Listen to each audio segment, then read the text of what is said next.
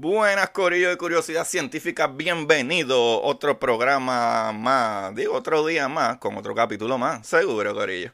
Eh, contra, doy las gracias a todos aquellos que le dieron play por primera vez. Eh, bienvenido a mi programa, donde yo explico cosas científicas de astronomía, física, cosmología y otras ciencias. Eh, muchas cosas que me interesan, especialmente biología, me encanta mucho la biología.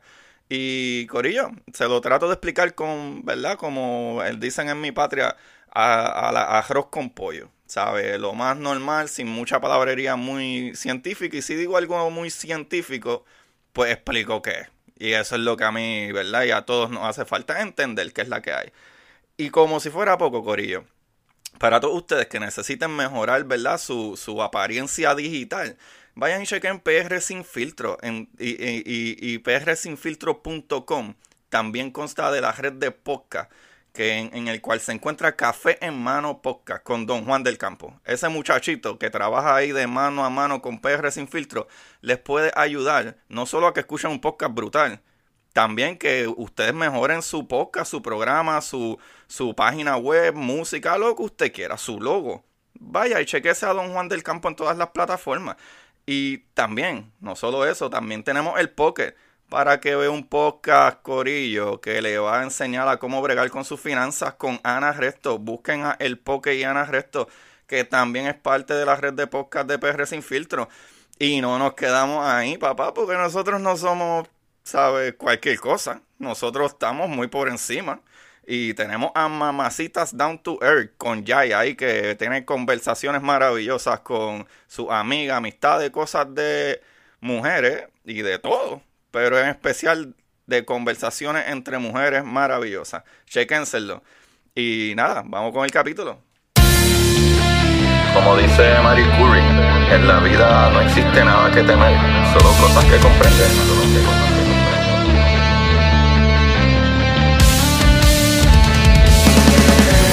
Recuerden correr buscar la manera de aprender que más le divierta.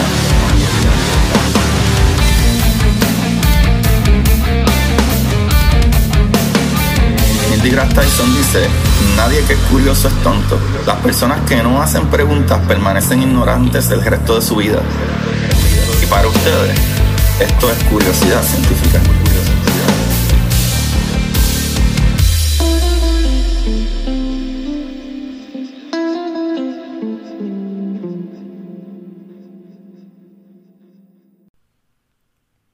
Buenas, Corillo de Curiosidad Científica. Aquí otro día más, ¿verdad? Trayendo las maravillas del universo. Su host Agustín Valenzuela aquí con ustedes. Y gracias a todos los que comentaron en las fotitos que subí ayer, bien bonitas. Y para los que no saben qué fotitos estoy hablando, es porque me tienen que seguir en Curiosidad Científica Podcast en Instagram. Y pues esas fotitos son de la luna, ya que ayer la luna estuvo en su punto más cerca de la Tierra como les mencioné, ¿verdad? Anteriormente, en el capítulo anterior del lunes, para que estuvieran pendientes y pudieran verla. Pero todavía tienen break de ver, eh, ¿verdad? La otra historia, que son eh, la lluvia de meteoros que va a venir en unos días. Chequense en el capítulo anterior para que se enteren cuándo es. Ok, ok, no voy a seguir diciendo lo mismo en cada capítulo.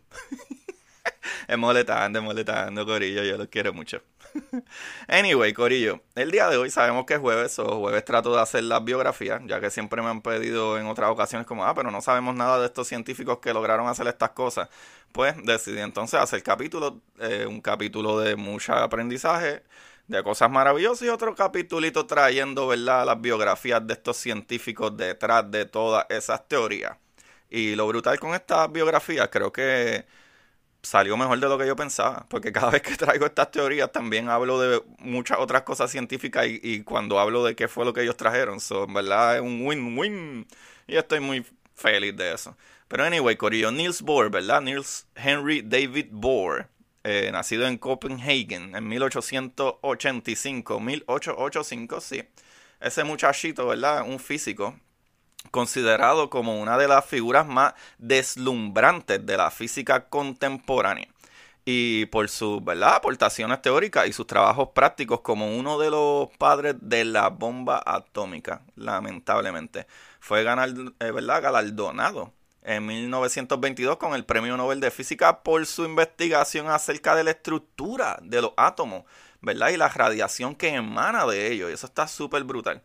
Eh, pase a, ¿verdad? Eh, contravenir principios de la física clásica, su modelo atómico, ¿verdad? Que incorporaba el modelo de átomo planetario de Rutherford, ¿verdad? Que parece que, básicamente el átomo tenía forma como los planetas que le daban las vueltitas al Sol, ¿verdad? Ese centro. Y a eso él le añadió, ¿verdad? Eh, la noción de cuánto, ¿verdad? La noción cuántica de acción introducida por Planck. Y pues con esas dos cositas juntas permitió explicar tanto la estabilidad del átomo como sus propiedades de emisión. Y emisión hablo de energía. Cogen energía y sueltan energía. Y, ¿verdad? Y de absorción de radiación, que es lo que ya dije de energía. Y ¿verdad? En esta teoría el electrón puede ocupar alguna órbita estacionaria en las cuales no irradia energía y los procesos de emisión y de absorción son, ¿verdad?, concebidos como transiciones del electrón de una órbita estacionaria a otra. Y eso está muy por encima. Ahora vamos allá. ¿Quién como tal es este muchacho? Niels Bohr cursó estudios superiores de física en la Universidad de Copenhagen, donde obtuvo ¿verdad? El, grado de doctorado en 1911, tras haberse revelado como una firme promesa en el campo de la física nuclear. Pasó a ¿verdad? Inglaterra para ampliar sus conocimientos eh, en el prestigioso Cavendish Laboratory de la Universidad de Cambridge, bajo la tutela del Sir es un sir, este muchachito, oh my god, Joseph John Thompson, que es químico británico, ¿verdad? Distinguido con el premio Nobel en 1906. Este tipo no es cualquier zángano, eh, por su estudio acerca del paso de la electricidad a través del interior de los gases y que le habían permitido descubrir el electrón, ¿verdad? Partícula anteriormente intuida y bautizada por George Johnstone Stoney. en ese muchacho, ¿verdad? Que vivió de 1826 a 1911. Pues este Joseph John Thompson, que empezó, ¿verdad? Que Niels Bohr empezó a trabajar con él, este químico básicamente fue el que descubrió, ¿verdad? Este electrón. Pero precisamente al estudio de los electrones estaba dedicada la tesis doctoral que acababa de leer el joven John Bohr. Eh, en Copenhagen y que había llegado a territorio británico con la esperanza de verla ¿verdad? Traducida al inglés. Ese muchacho quiso llevar su tesis allá. Pero como quiera, ¿verdad? Que Thompson no se mostrara entusiasmado por el trabajo del científico danés, Bohr eh, decidió abandonar la Cavendish Laboratory y marcharse a la Universidad de Manchester, donde aprovechó las enseñanzas del otro premio Nobel, Ernest Rutherford, eh, para ampliar sus eh, saberes sobre los modelos del átomo y la radiactividad, ¿verdad? Que la radiactividad fue descubierta por Pierre y Marie Curie, lo cual en mi intro tan brutal yo tengo a Marie Curie, que lamentablemente fue la que descubrió la radiación, pero no sabía los efectos que la radiación tenía y pues lamentablemente Marie Curie murió por cáncer y efectos que la radiación la dañaron. Pero anyway, a partir de entonces, entre ambos científicos se estableció una estrecha colaboración, ¿verdad?, entre Bohr y Rutherford, que sostenida por firmes lazos de amistad habría de ser tan duradera como fecunda.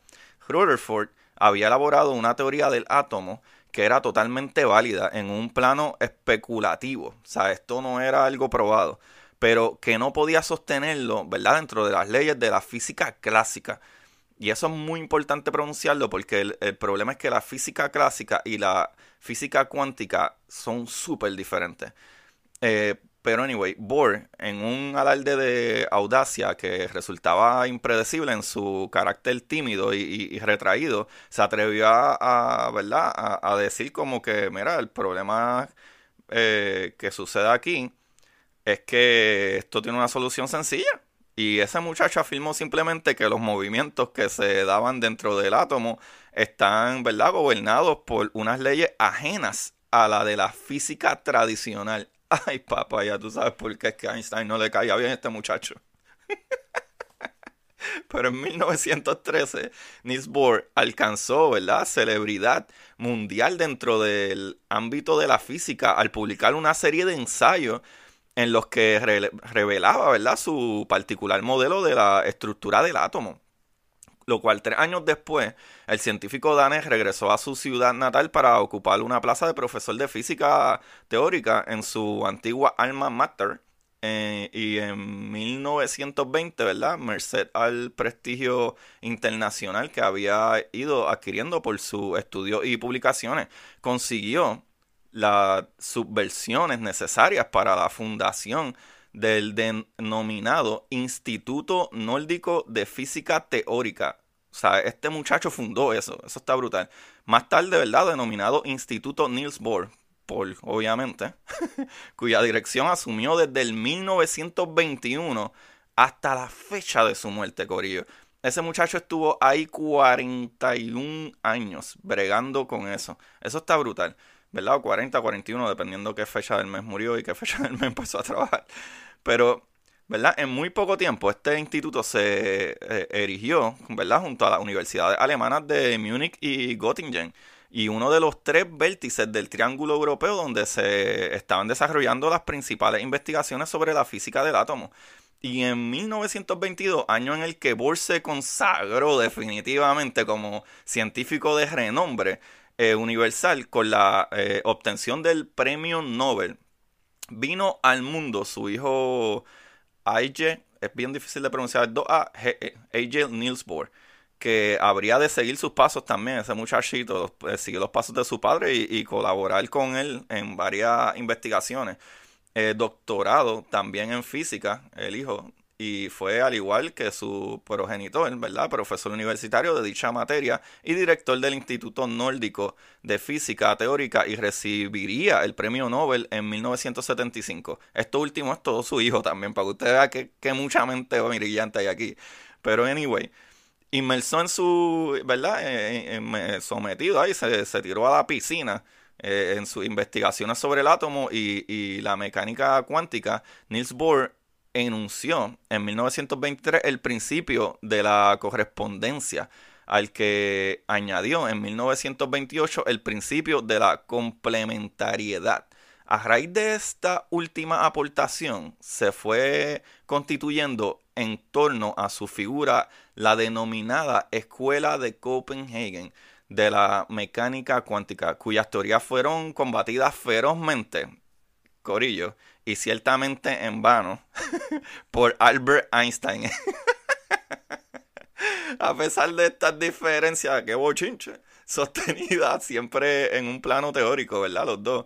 Pues Einstein solo pudo, ¿verdad?, obtener a, a, a oponerse a, sus propuestas, de, ¿verdad?, las propuestas de Bohr, eh, elucubraciones mentales, ¿verdad? O, teorías que no encajaban, ¿verdad? Con, sus peleas de, que él quería descifrar esto, lo cual Einstein nunca terminó su teoría de, de, quantum mechanics.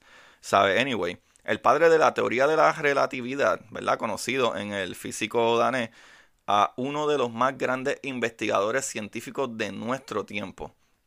Y eso lo dijo Einstein. En la década de, los 30, Neil Bohr pasó ¿verdad? largas temporadas en los Estados Unidos de América, donde llevó las primeras noticias sobre la fusión nuclear descubierta en 1938 en Berlín por Otto Hahn y Fritz Strassmann, que habrían de dar lugar a los trabajos de fabricación de armas nucleares de destrucción masiva, lamentablemente. Eh, durante cinco meses, ¿verdad? Trabajó con J.A. Wheeler en el Instituto de Estudios Avanzados de Princeton en New Jersey y anunció junto con su colaborador que el plutonio había de ser fisionable al igual que lo era el urano, uranio, perdón. Eh, de regreso a Dinamarca fue elegido presidente de la Real Academia Danesa de Ciencia en 1939. Volvió a instalarse, ¿verdad?, en Copenhagen, en donde continuó investigando e impartiendo clases hasta en 1943, a raíz de la ocupación alemana, ¿verdad? Eh, que sabemos que estaba la guerra, eh, tuvo que abandonar su país natal debido a sus orígenes judíos. Su vida y la de los suyos llegaron a estar tan amenazada, Corillo, que se vio forzado a embarcar a su familia en un pequeño bote de pesca y poner rumbo a Suecia.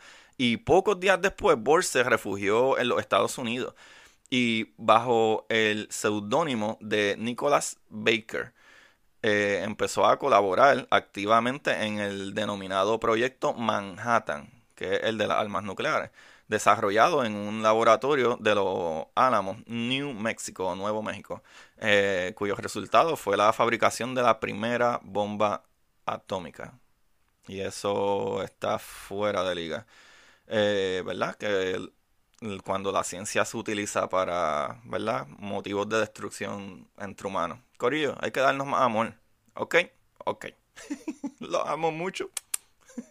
anyway, al término de la Segunda Guerra Mundial, Corillo, retornó a Dinamarca y volvió a ponerse al frente del Instituto Nórdico de Física Teórica.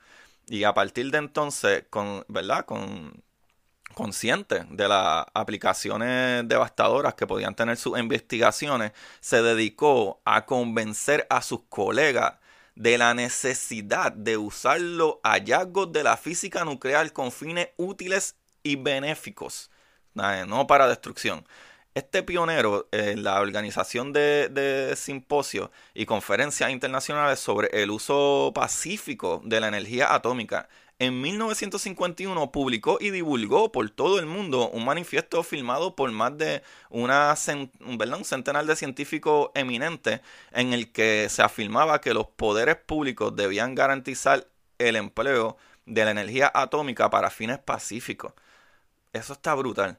Por todo ello, en 1957 recibió el premio ¿verdad? Eh, Átomos para la Paz, convocado por la Fundación Ford para favorecer las investigaciones científicas encaminadas al progreso de la humanidad, no al deterioro de la misma. Y eso está súper brutal. ¿verdad? El director, el director desde el 1953 de la Organización Europea para Investigaciones Nucleares, Niels Henry David Bohr, falleció en Copenhagen durante el otoño de 1962 a los 77 años de edad. 77 años de edad, después de haber dejado ¿verdad? impresas algunas obras tan valiosas como Teoría de los Espectros y Constitución Atómica del 1922, La Luz y Vida del 1933, Teoría Atómica y Descripción de la Naturaleza, 1934, El Mecanismo de la Fusión Nuclear, de 1939, y Física Atómica y Conocimiento Humano, de 1958. Corillo. Eso está súper, súper brutal. Eh, a mí me vuela la cabeza y al mismo tiempo, ¿verdad? Apenas que sin querer queriendo, si tú te pones a pensar, es como que wow, después que él hizo todas estas cositas, eh, ¿verdad? Como que las utilizaran para el daño, ¿verdad? Para, para las guerras y eso. Pero pues lamentablemente esas son las cosas que suceden. Pero aquí les voy a dejar algo, más o menos, para que tengan una idea de, de, cómo era, ¿verdad? el modelo eh, rapidito aquí, atómico de Bohr. Básicamente Niels Bohr, ah. Aceptó en parte la teoría atómica de Rutherford, pero la superó combinando con las teorías cuánticas de Max Planck. Eh, los tres artículos que publicó en el Philosophical Magazine en 1913, Bohr anunció eh, cuatro postulados, ¿verdad? Primero, un átomo posee un determinado número de órbitas estacionarias en los cuales los electrones no radian ni absorben energía aunque estén en movimiento. ¿Verdad? Si entienden eso, imagínense en el átomo como hay una bolita en el medio y hay eh, electrones rodando alrededor. No necesariamente tienen que absorber o soltar energía aunque estén en movimiento. Eh, el electrón gira el segundo postulado es que el electrón gira alrededor de su núcleo de tal forma que la fuerza eh, centrífuga sirve para equilibrar, ¿verdad? Con exactitud la atracción electro, electrostática de las cargas opuestas. ¿Por qué? Porque sabemos que los protones son carga positiva y los electrones carga negativa y carga, eh, ¿verdad? Diferentes se atraen. Eh, por eso dice que la rapidez del movimiento, ¿verdad? De la fuerza centrífuga, o sea que como está girando, está como empujándose hacia afuera y eso hace el balance para que no choque contra los protones. Y, y tres, ¿verdad? Eh, el, el momento angular del electrón en un estado estacionario es un múltiplo de h. eh, raya, ¿verdad? H dividido en 2P, donde H es la constante cuántica eh, universal de Planck. Esto está súper brutal, súper, súper brutal. Ahí lo tienen, Corillo. Ahí está, yo creo que bastante chévere, ¿verdad? Eh, según el, cuarto postulado que tiró un poco después, este, cuando un electrón pasa de un estado estacionario de más energía a otro de menos energía, eh, la variación de energía se emite en forma de un cuanto, ¿verdad? Un pedazo, un cuanto, un algo, un cantito de radiación electromagnética, ¿verdad? Que es decir, un fotón. Los paquetitos. Ahí lo tienen, mi gente. Creo que está súper interesante, súper maravilloso, súper cool. Eh, espero que les haya gustado. En verdad, a mí me disfruto mucho.